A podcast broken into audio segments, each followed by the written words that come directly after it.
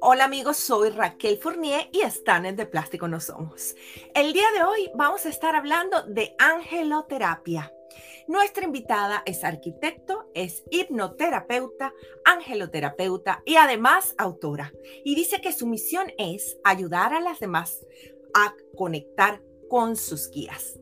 También dice ser una niña eterna que está decidida a recordarnos la gran ciencia del balance. Y para ello cuenta con la ayuda de su duende guía, el gran Augusto. Vamos a darle la cordial bienvenida a Natalia Pujols Rivera. Hola Natalia. Hola, ¿cómo están? Muy bien. saludos. Muy bien, ¿y tú? Bueno, nos acompañas el día de hoy desde Puerto Rico, estás en el Viejo San Juan. Sí, bueno, el Viejo San Juan. De aquí nos estamos comunicando el día de hoy y ya de por sí con esta introducción también hay muchas preguntas que comienzan, estoy segura, no solamente a, a, revolotear en mi cabeza, sino muchas preguntas que puede tener la audiencia.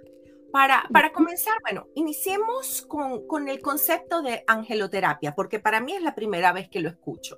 ¿Qué es angeloterapia? Sí, pues mira, qué, qué bueno que dices que es la primera vez que lo escuchas. Cuando yo lo eh, tomé en mi primera sesión con una angeloterapeuta, era la primera vez que yo lo escuchaba también. Así que para mí también es muy reciente, aunque el término es muy reciente, luego descubrí que realmente era algo que ya yo hacía desde muy pequeña. Lo que pasa es que no sabía que otra gente pues le llamaba de esa manera.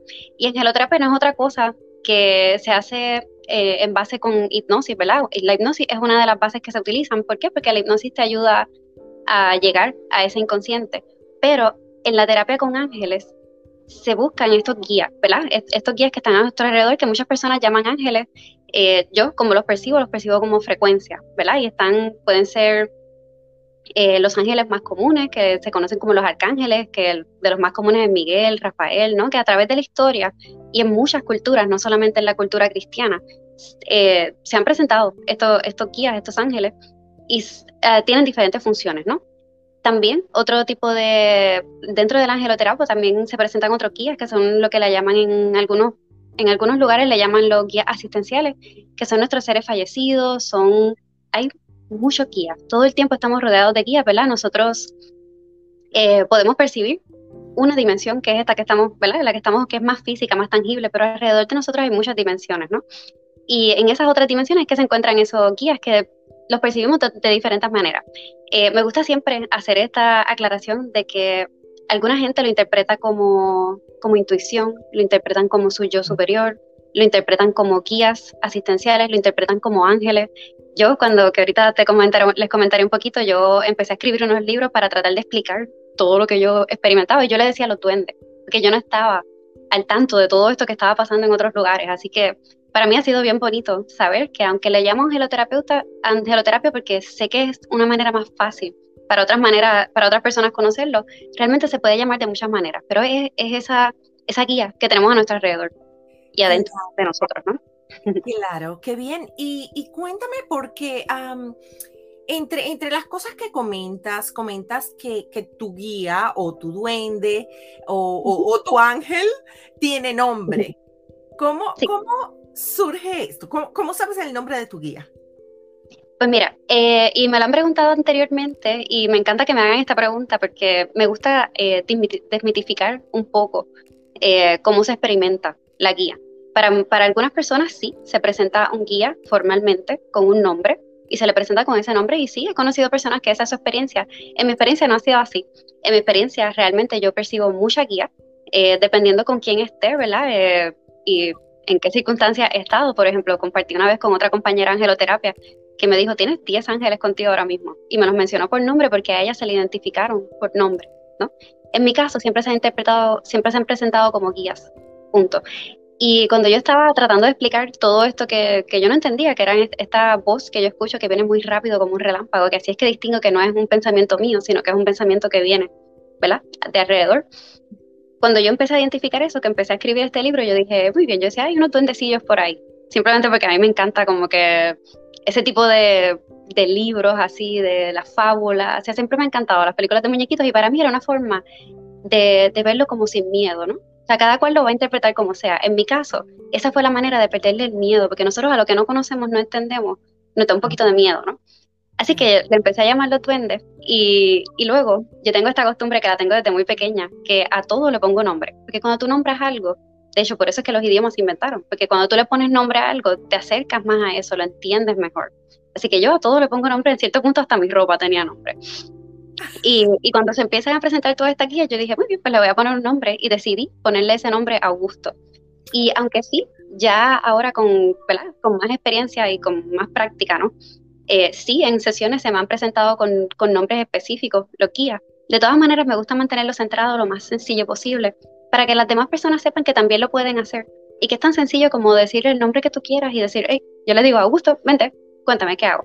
Y puede que haya 10 ángeles, puede que haya uno, puede que haya seres fallecidos, pero yo le llamo de la misma manera. y entre, ¿verdad? De las cosas principales que me, que me enseñaba este guía, estos guías, este guía, que le podemos decir este guía si queremos, ¿verdad? Como para hacerlo más sencillo. Eh, siempre me exhortaba a hacer lo que yo le llamo una niña eterna, un niño eterno, ¿no? Que no es otra cosa que vivir desde la inocencia en todo momento, ¿verdad? Era algo que me mantenía muy presente. O sea, como tú vives desde la inocencia, no importa qué edad tú tengas, tú puedes vivir como, como una niña eterna. De eso se, se trataba.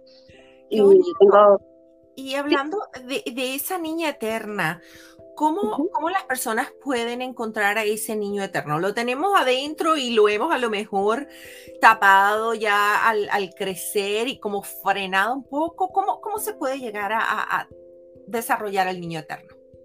Sí, pues mira, eh, él siempre me hablaba de recordar.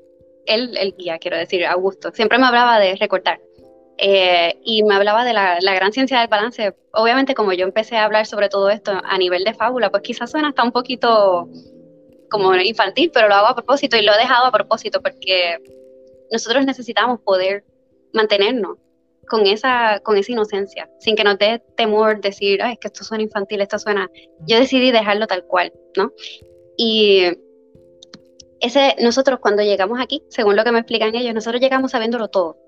Un bebé llega sabiéndolo todo. Y por eso es que siempre me anclo mucho en los niños, en que los niños tienen mucho, mucho que enseñarnos a medida que vamos creciendo, nosotros vamos aprendiendo de nuestros padres, de nuestros maestros, de nuestros amigos, y vamos, eh, como Augusto me lo dice, olvidando eso más básico, eso, esa gran ciencia del balance, que no es otra cosa que tú vivir desde la inocencia, viendo desde las más perspectivas posibles, ¿verdad? Eh, así que todos lo tenemos, está dentro.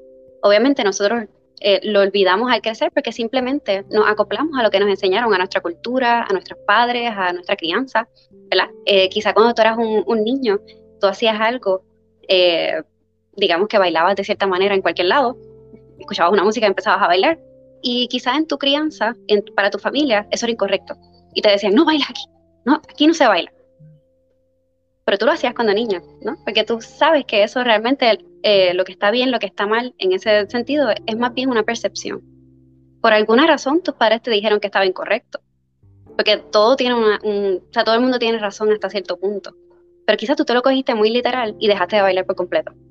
¿verdad? Y una manera de tú recuperar ese, esa inocencia, de tú volver a ese niño eterno, es como tú recordar qué yo hacía, qué me gustaba, realmente afecto a alguien, lastimo a alguien, ¿no? Pues vamos a bailar aquí, vamos a dar un pasito por aquí. Siempre y cuando no estés lastimando a nadie, ¿verdad? Esa es la regla que a mí me dan, como desde la inocencia y asegurándote siempre de que no, de que no causas un daño.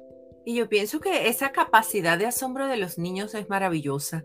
Y, y yo creo que es muy lindo uno, si, si uno ve un cielo azul, admirarlo, si uno ve unas flores hermosas también, aprender a, disfrutar esa, esa parte que a lo mejor, como tú misma dices, de repente de niños lo hacíamos, pero ya entre tantas ocupaciones o comentarios de alguien o, tantas cosas, de repente dejamos de hacerla. Me, me, gusta mucho ese, ese concepto. También me cuentas que te gusta mucho la naturaleza, que te gustan los jardines, los lugares abiertos. ¿Es allí donde tú te puedes conectar mejor con tus guías? Qué, bueno, que mencionas eso del asombro, porque era, era para el próximo que venía. Eh, la naturaleza te da tantas oportunidades de asombro. Realmente las puedes tener donde sea, pero en la naturaleza tú tienes tantas cosas bonitas para mirar. Y algo que a mí me enseñaron, eh, obviamente al principio yo hacía todo esto muy intuitivamente y muy para mí. Hace apenas dos años que yo empecé dos años un poquito más, que yo empecé a compartir todo esto y que he aprendido cómo lo experimentan otras personas, ¿no? O sea, que he aprendido sobre otras personas que al final hacen lo mismo que yo, pero yo no sabía lo que era, ¿no? Así que hasta ese momento yo lo que hacía era que me iba a cualquier monte, ¿no? Y a, gusto, lo guías no me hablaban exactamente de la meditación, sino algo que, que él siempre le llamaba es la meditación constante. Este, que, que, muchas personas, ahora que lo entiendo de otra manera, se podría llamar contemplación, ¿no? Era lo que él me exhortaba. Él me decía, no, no tienes que sentarte una semana con los ojos cerrados hacia ti. Eso está bien, eso está muy bien, eso es una manera de apagar tu, tu ¿verdad? lo que hay a tu alrededor, ¿no? Pero qué bonito sería irte a sentarte debajo de un árbol y quedarte una hora debajo del árbol feliz mirando el árbol. ¿verdad? Y me, exhortó, ¿verdad? Y, a través de los años, pues lo, fui practicando, ¿no? Y, todas estas cosas son cosas que, se van practicando con los años, ¿no? Y se van volviendo más fácil. Ahora mismo yo puedo estar tres horas sentada mirando un río y estoy feliz. y tengo la mente en el río y ya. Y, eso, cuando nosotros crecemos, olvidamos, ¿verdad? Eh, un niño lo puede hacer también. Un niño se queda mirando una hormiguita, cómo va cogiendo la, la comida y la va juntando un niño te dice, mira esa flor, qué grande, ¿verdad? toda esa, toda esa, la naturaleza lo hace mucho más fácil. Por eso es que me encanta la naturaleza, siempre es algo que me ha llamado. Qué bello. A mí me encanta la naturaleza también y es verdad, tenemos que, conservar esa capacidad de asombro y, admirar la, la, naturaleza y esos momentos hermosos. Y te quería preguntar, ¿fue en ese momento cuando tú comienzas a a estar más relacionada todavía con, con, la naturaleza y esos espacios abiertos y ya eh, pues más enfocada en lo que son tus guías que, que tú decides publicar Bitácora de Aventuras? Eh, pues mira, realmente eh, yo trabajaba, o sea, seguía trabajando, hacía mis cosas, ¿no? Normal, pero a mí siempre me había gustado mucho escribir. Y como tenía toda esta experiencia, yo decía, bueno, que si, he vivido tantas cosas tan bonitas, yo estoy segura de que hay 20.000 personas que viven las mismas cosas que yo vivo y que quizás las están transitando de una manera muy diferente a como yo las transité, ¿no? Y, y el, o sea, si han escuchado el podcast y si no lo han escuchado, pues lo, escuchan, ¿no? Claro. A veces cuento sobre situaciones que podrían parecer eh, peligrosas, podrían parecer terribles, ¿no? O sea, simplemente la manera en la que me ayudaron a verla a mí, esa conexión con me ayudaron a ver qué había en esa situación que yo podía disfrutar, qué había en esa situación de lo que yo podía aprender. Y de hecho las cuento de esta manera de chiste, porque después de un tiempo, cuando tú empiezas a ver con inocente, con inocencia, cuando tú miras hacia atrás, te da esta gracia y dices, oye, qué bueno que me pasó esto, porque si no hubiera pasado esto, no hubiera podido llegar para acá, ¿verdad? Entonces yo originalmente esa bitácora, eh, esos escritos, yo los compartía con mis familiares, ¿no? Y se los enviaba cuando yo, qué sé yo, me iba de viaje y normalmente me iba sola, eh, pues yo decía, pues mira, toma, aquí les cuento lo que me ha estado pasando. y en el 2019 yo estaba pasando por una enfermedad que, que, era una enfermedad, nunca tuve diagnóstico de hecho para esa enfermedad. Y escribir fue una manera también de, de conectar más con eso Kia y también de desconectarme de la enfermedad en cierta manera, o sea, de dejarte centrarme en cómo yo me sentía y en decir, ok, pues me, me siento así, no tengo más nada que hacer más que estar aquí sentada. Pues venga, vamos a escribir más, vamos a publicar más para que o sea, es mejor, o sea, cuando tú tienes demasiado rollo, como yo digo, es mejor sacarte para afuera y ver qué puede estar. Y así fue que surgió eh, empezar a compartirla. No, originalmente no pensaba ni, ni, dar sesiones ni nada de eso, porque principalmente yo quería compartir mis experiencias con esos guías para que otros pudieran ¿verdad? aprender a conectar con ellos y, y ver lo lindo que se vive. O sea, que hasta, en las circunstancias menos afortunadas menos afortunadas, por llamarlas de una manera, porque es que como ya no las veo ni malas, este, menos afortunadas, pues puedes sacarle mucho. Claro, es que ese es el concepto de la resiliencia, cuando tú encuentras esa situación que mm, como que no, no, tú ves, Dios mío, esto es negativo, le das la vuelta y buscas siempre ese lado positivo. Y hablando de ese lado positivo, eh, pues eres arquitecto y de allí ¿Cómo te conviertes y decides dedicarte por completo a lo que es la angeloterapia? Pues el camino fue, así como raro y largo. Cuando yo me gradué de la escuela superior, yo quería estudiar psicología. Eh, porque era algo, a mí siempre desde pequeña me había encantado, que ahora lo veo diferente, pero en ese momento yo no entendía. A mí me, encantaba escuchar a las personas y yo siempre pedía que me llegara la respuesta y, y les decía, yo no sabía en ese momento que lo que yo hacía era canalizar y lo hacía desde muy niña. Yo estaba canalizando información de Roquía porque obviamente a esa edad yo no tenía la madurez para tener esa respuesta. Y yo decía, ¿de dónde sale esto? O sea, yo no soy, porque yo no tengo tanta experiencia, ¿no? Eh, pero no lo entendía así. Pero cuando fui a solicitar para la universidad, algo me dijo, tú te, eh, quizá por la misma inmadurez, ¿no? A los 18 años nosotros eh, no tenemos tanto control sobre nuestras emociones. Yo decía, me voy a llevar a todo el mundo a vivir para mi casa. si estudio psicología, entonces todos los pacientes, yo no estaba lista en ese momento y dije, bueno, pues la otra cosa que me gustaba era arquitectura, porque como me encanta tanto la naturaleza, yo decía, bueno, pues vamos a buscar nuevas maneras de construir para conservar mejor la naturaleza. Y me fui para allá. Eh, pero mientras lo estudiaba y después me fui a trabajar, estuve nueve años entre lo que lo estudié y lo trabajé, no era para mí y es que realmente nunca fue para misa, nunca era lo que me tocaba. Y en ese, en ese tramo, y siempre con la guía, ¿verdad? Con la línea esa de la naturaleza, me topo con un restaurante que es un jardín. Eh, y, ¿verdad? Entre un, entre un, ¿verdad? Que a veces uno deja un trabajo y va a buscar otro. Entre ese proceso, no encontré un trabajo. Y terminé trabajando en ese restaurante al aire libre. Y me di cuenta que realmente cuando eras mesera, eres casi antropólogo, eres psicólogo, de todo, ¿no? Porque tienes tanto contacto con la persona y tienes como que esa oportunidad de, de tú, alguien sentirse escuchado, porque simplemente con escucharlo basta. Y me encantaba, ¿verdad? Y, yo no sabía en ese momento que es que me estaban dirigiendo por lo mismo, o sea, era, tenía que ver con, no era exactamente psicología, pero tenía que ver con esa parte.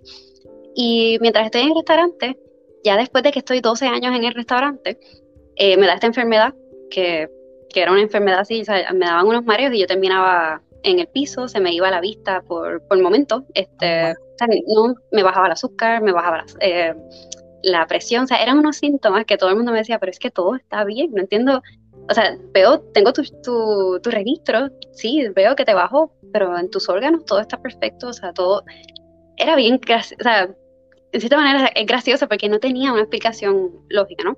Y en ese desespero empieza la pandemia, yo buscando doctor, doctor, entonces obviamente en la pandemia es más difícil tú ir a, y todavía estoy trabajando en el restaurante en ese momento.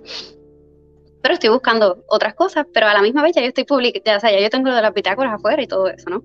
Y conozco de esta angeloterapeuta y dije, yo no he escuchado esa palabra, pero venga, vamos a ver lo que es. Y me puse a escuchar una entrevista de ella y yo dije, eso es lo mismo que yo he estado haciendo con Augusto toda mi vida. O sea que es que otra gente le llama de otras maneras, por eso era que no había encontrado otras personas.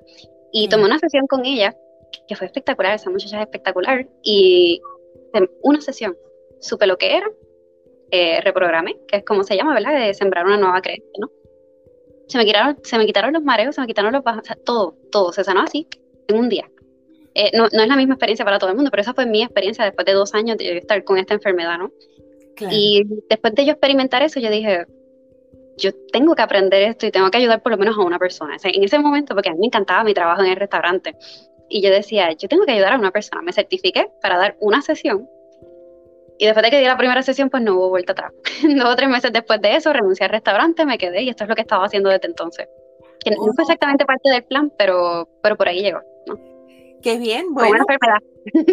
claro, claro, es que las cosas van llegando, yo pienso que van llegando así, que vamos eh, eh, encontrando el, camino correcto, el camino que, que, nos toca, ¿no? A veces mm, por no ir, como tú misma dices, a lo mejor uno cuando es muy joven, oh, voy a estudiar esto, voy a estudiar esto, y de repente no era ese el camino pero es muy bueno que has encontrado esa, esa, eso que te apasiona y que te encanta porque tienes eso, un don de gente y te gusta hablar, colaborar, ayudar y contribuir pues con, con todo lo que esté relacionado con, con eso, con el bienestar de las personas y con hacer que encuentren ese niño eterno.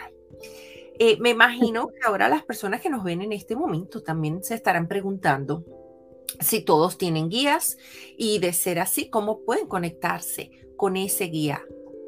Sí, pues todos tenemos guía. Este, de hecho, ahora mismo con nosotros hay guía y percibirlo. Eso sí, o sea, cuando tú estás decidido se te va a mostrar. O sea, cuando tú pides ver más, se te va a mostrar más.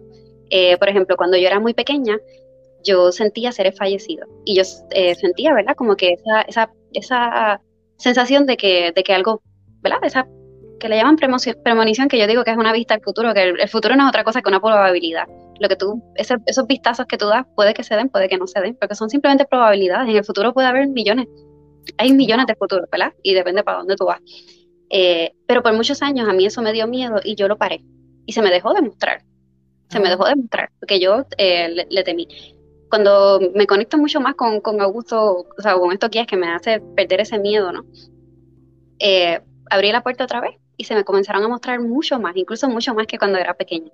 Así que mm. todos tenemos la capacidad, ¿no? Porque todos tenemos el mismo, la misma máquina, como yo digo, el, cuerpo es como una máquina fantástica, que tiene muchas habilidades, todos lo tenemos. Ahora, si nosotros decidimos abrirle la puerta, se nos muestran, si no, no se muestran. Claro, claro, es verdad, porque hay siempre las personas que, tienen eh, determinadas creencias o, bueno, que, a lo mejor han tenido una experiencia y les ha dado temor y, y dicen, bueno, no, esto no, esto no tendría que pasar y, simplemente, como tú dices, cierran las puertas. Pero qué interesante, qué bonito que todos tengamos nuestros guías a, nuestro alrededor y que solamente, bueno, tengamos es que poner atención para, para poder escucharlos. Y algo que es muy cierto es eso, que, que a veces... hay ambientes cuando uno dice, este ambiente se siente pesado o, hay algo aquí que no, que no me, no me gusta. Eh, incluso muchas personas en muchos momentos yo siento que de repente eh, están en una situación y, salen airosas, eh, que a lo mejor hubo un accidente, pero por algún motivo inexplicable esa persona a lo mejor decidió que no iba a estar allí en ese momento. Yo creo que yo creo mucho mucho eso, como tú dices, no solamente somos carne y hueso, somos un, un conjunto de elementos. También me comentaste que de niña una de tus primeras experiencias fue como ver como unas unas lucecitas, ¿no? Sí, eran como unas lucecitas bailando. Y eh, es que tengo la imagen tan clara en la cabeza. Eh, yo estaba así frente a la casa y yo tengo, desde muy pequeña, yo tendía a aislarme mucho. Es algo, es una cualidad mucho, es una cualidad mía, ¿verdad? Y es una de las razones por las que me tardé tanto en hacer lo que estoy haciendo ahora, ¿no? Eh, que, he mejorado muchísimo, ¿no? pues yo me aislaba bastante, así que estaba toda la escena ahí, pero yo estaba con ellos y sin ellos. Creo que por eso fue que se me hizo tan fácil ser más sensible a eso, ¿no? Porque como podía apagar tanto, como que están los niños jugando, apaga. Están los papás hablando, apaga. Mira eso. Eh, y las percibí, eran como unas lucecitas y como a mí me criaron tan católica, eran unas lucecitas que estaban así como que bailando, como jugando y se me acercaban y, lo, que, lo que se sentía era como, como mucha, mucha paz, mucha calma, o sea, mucha amor, si le fuera a llamar de alguna manera, no sé, era, era, era como algo muy, te sentías muy en calma. ¿Verdad? Y, yo, cuando yo siento esa, esa calma dentro de mí, yo sé que es algo que, por ahí es que, ¿verdad? No, yo no busco exactamente la euforia ni el, ay, sí, dale, que la calma. La calma para mí, que es eso, eso que siempre me explicaba Augusto de la gran ciencia del balance, ¿no? Esas son las mayores eh, manifestaciones, cuando tú estás en una calma. Y me siento en esa calma, estoy viendo todas esas lucecitas y como yo me crié tan católica, yo recuerdo siempre mencionarlo como decir que son ángeles. Eh, fue, fue, muy bonito, pero en ese momento eh, yo no lo hablaba con mi familia, ¿no? Porque mi familia tenía unas creencias muy específicas. Sí lo comenté con unos amigos y después de eso eh, corté todo.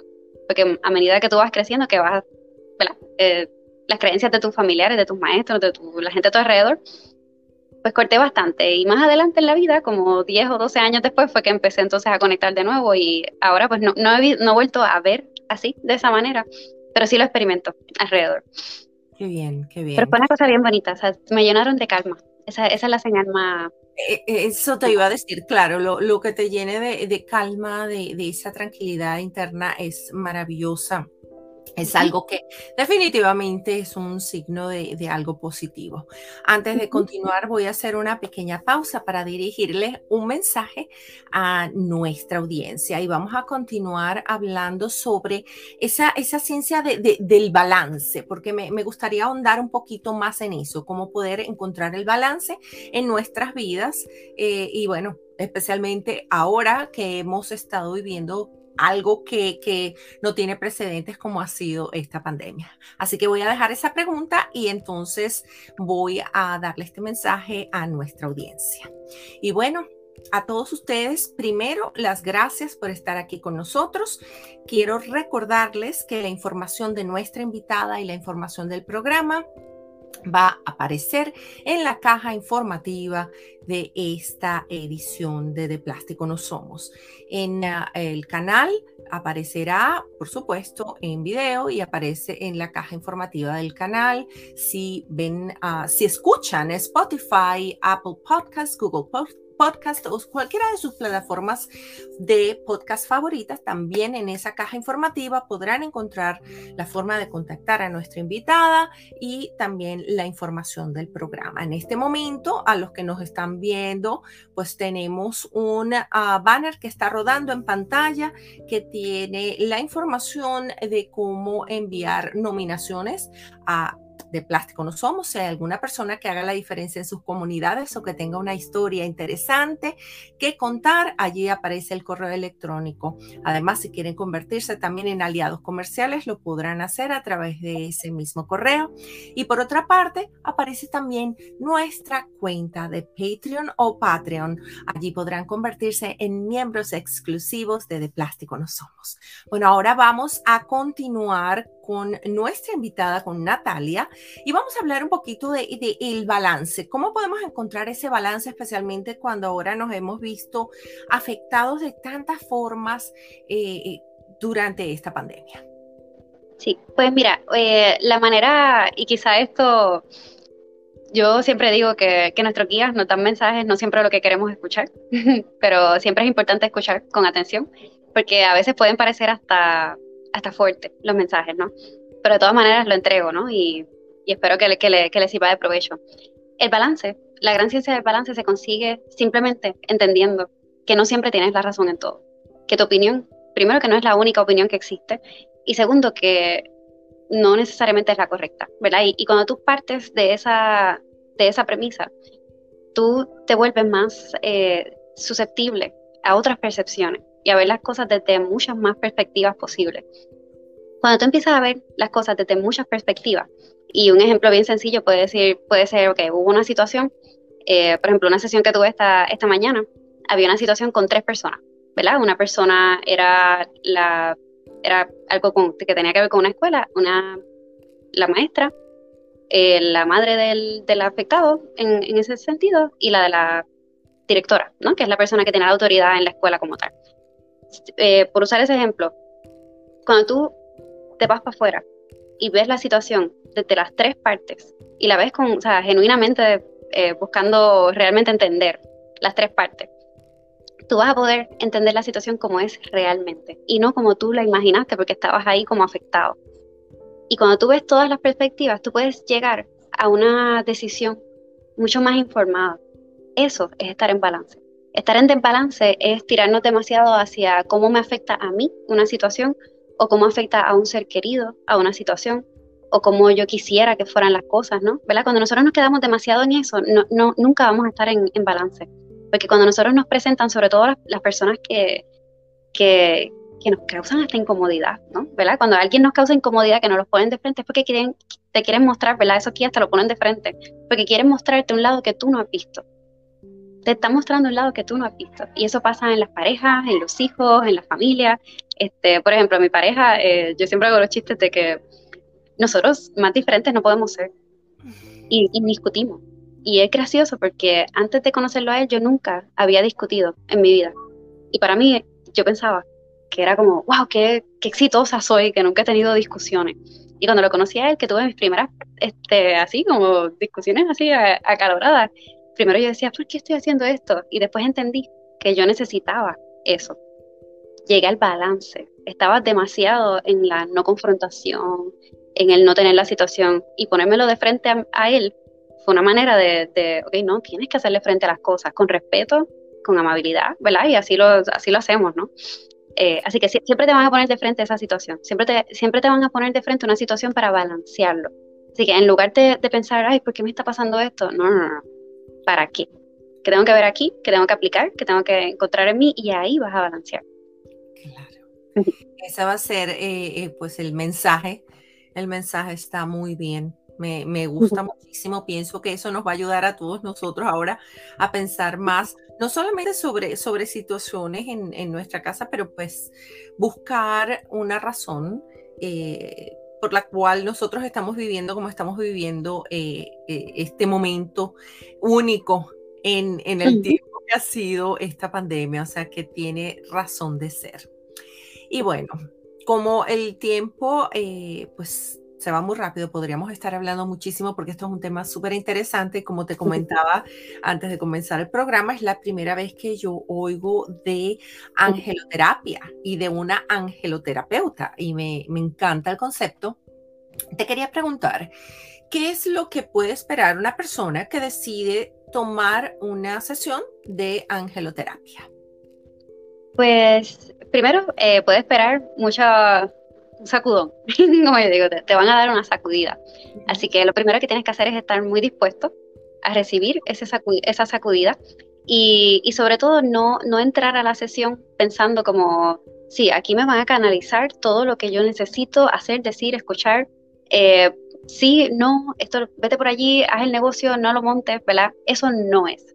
Una vez tú entiendes que, que los guías respetan tus decisiones, que solamente te, te tiran una dirección para que tú la sigas, ¿verdad? Esa, es la mejor manera de llegar a sesión. Lo primero que se hace, ¿verdad? Eh, nosotros entramos, a mí me encanta empezarlas en una meditación, porque a través de la meditación es que yo recibo mucha información, además de que nosotros pues conectamos mucho más cuando estamos, cuando meditamos juntos, que no es otra cosa que una meditación guiada, es una, yo siempre me río porque a mí me encantaba escribir historias y, y yo no me daba cuenta que lo que yo estaba haciendo era meditaciones guiadas a través de mis historias, ¿no?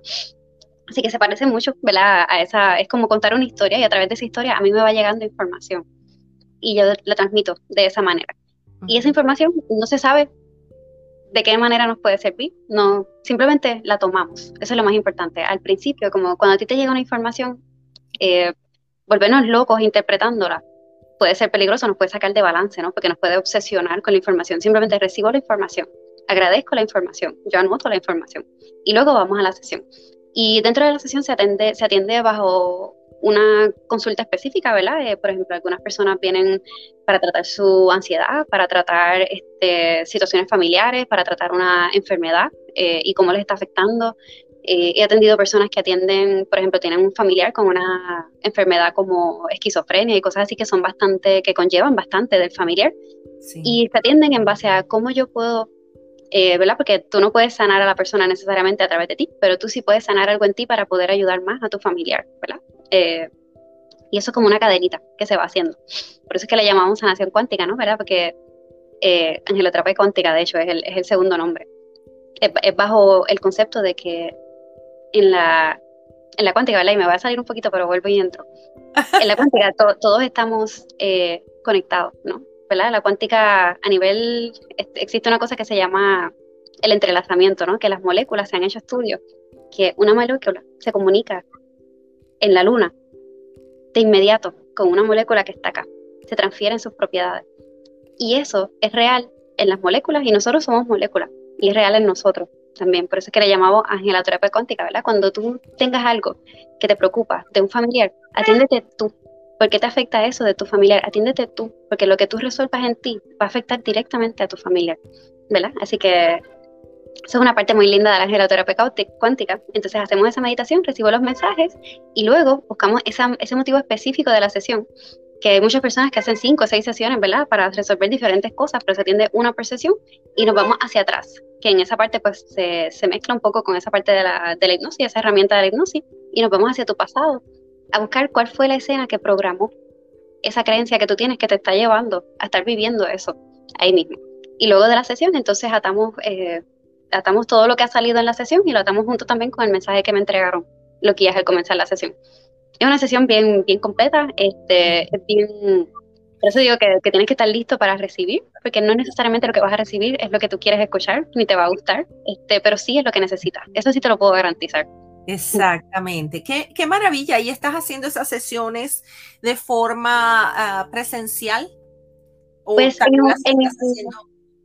Pues por el momento solamente las estoy haciendo online. En ciertos ah, puntos hice dos o tres presenciales, pero la realidad es que, y contrario a lo que, y lo que estaba, ahorita me mencionaba, ¿verdad? A, a temperarnos a, a, lo que está pasando, al cambio, ¿verdad?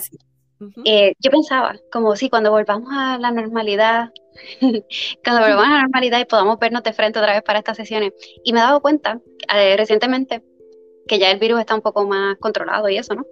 Hice otra sesión presencial y me di cuenta que son mucho más efectivas las sesiones virtuales. Mucho, mucho más efectivas. Eh, y, y suena contradictorio, pero me ha encantado trabajar en línea porque la persona tiene su espacio, puede quedarse en su espacio, no tiene que salir, no tiene que volver, sino que después de la sesión se puede quedar disfrutando lo que acaba de, vivir, sin necesidad de montarse en un vehículo, salir. Ha sido una experiencia mucho más diferente y mucho más... A, mí me ha encantado y no lo esperaba así. Yo decía, pues tendré que esperar a que pase la pandemia y de repente la pandemia dijo, no, tienes que esperar, tienes que moverte, tienes que hacerlo. Y he atendido a personas que están en Suiza, que están en Suecia, que están en Plata, como que me ha permitido ese alcance que no lo hubiera podido hacer si no hubiera sido por eso. Qué bien. Bueno, ahí, ahí tenemos una, una, muestra de resiliencia, pues los cambios, eh, cuando se toma la parte positiva y lo que dices de verdad suena muy real que la persona está en su espacio. Eh, así que ya saben, aquí nuestra audiencia, si gustan contactar a Natalia, vamos a dejar toda su información en la cajita de información de este programa. Esperamos, bueno, que haya sido de su agrado. Y Natalia, de verdad que sí, mira, ha sido un gusto tenerte. Muchísimas gracias. Igual, igual.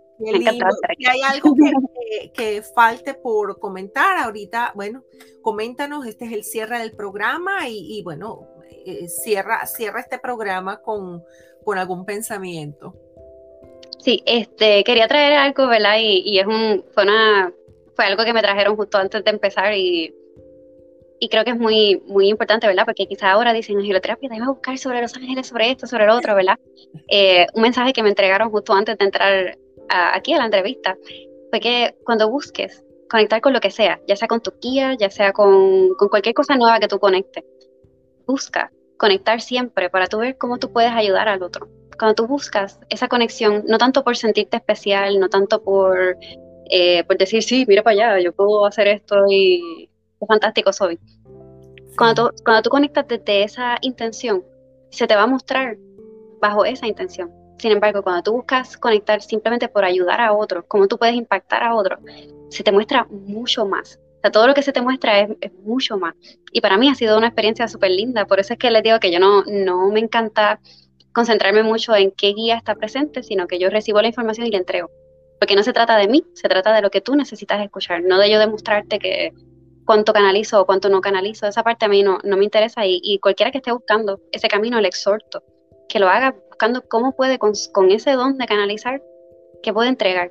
Y no necesariamente tiene que ser a través de sesiones, con, con el don de canalizar, ¿verdad? De desarrollar eso, tú puedes ayudar en mucho, en, o sea, en, todas las áreas de la vida, o sea, con tus hijos, con tus familiares, ¿verdad? Qué bien, qué mensaje tan bonito, Natalia. Muchísimas gracias de verdad eh, por, ah, bueno, iluminarnos en este campo. Yo estoy segura que, muchas personas han oído, pero otras no han oído y, bueno, esto que sirva de herramienta para, para aprender sobre la angeloterapia y para aprender sobre toda esta parte positiva que, todos podemos eh, tratar de aplicar en nuestras vidas. De verdad, un placer, Natalia. Muchas gracias. Igual. Y ahora, bueno, me queda es despedirme de todos ustedes, de nuestra querida audiencia. De verdad, espero que hayan disfrutado tanto como yo el programa de hoy. Les recordamos que eh, la información de nuestra invitada Natalia va a estar en la caja informativa de este video y para los que nos están escuchando a través de Spotify o cualquier plataforma de podcast va a estar también en la caja informativa de esa plataforma específica. Y bueno, ahora simplemente lo que me queda es despedirme y como siempre recordarles que de plástico no somos.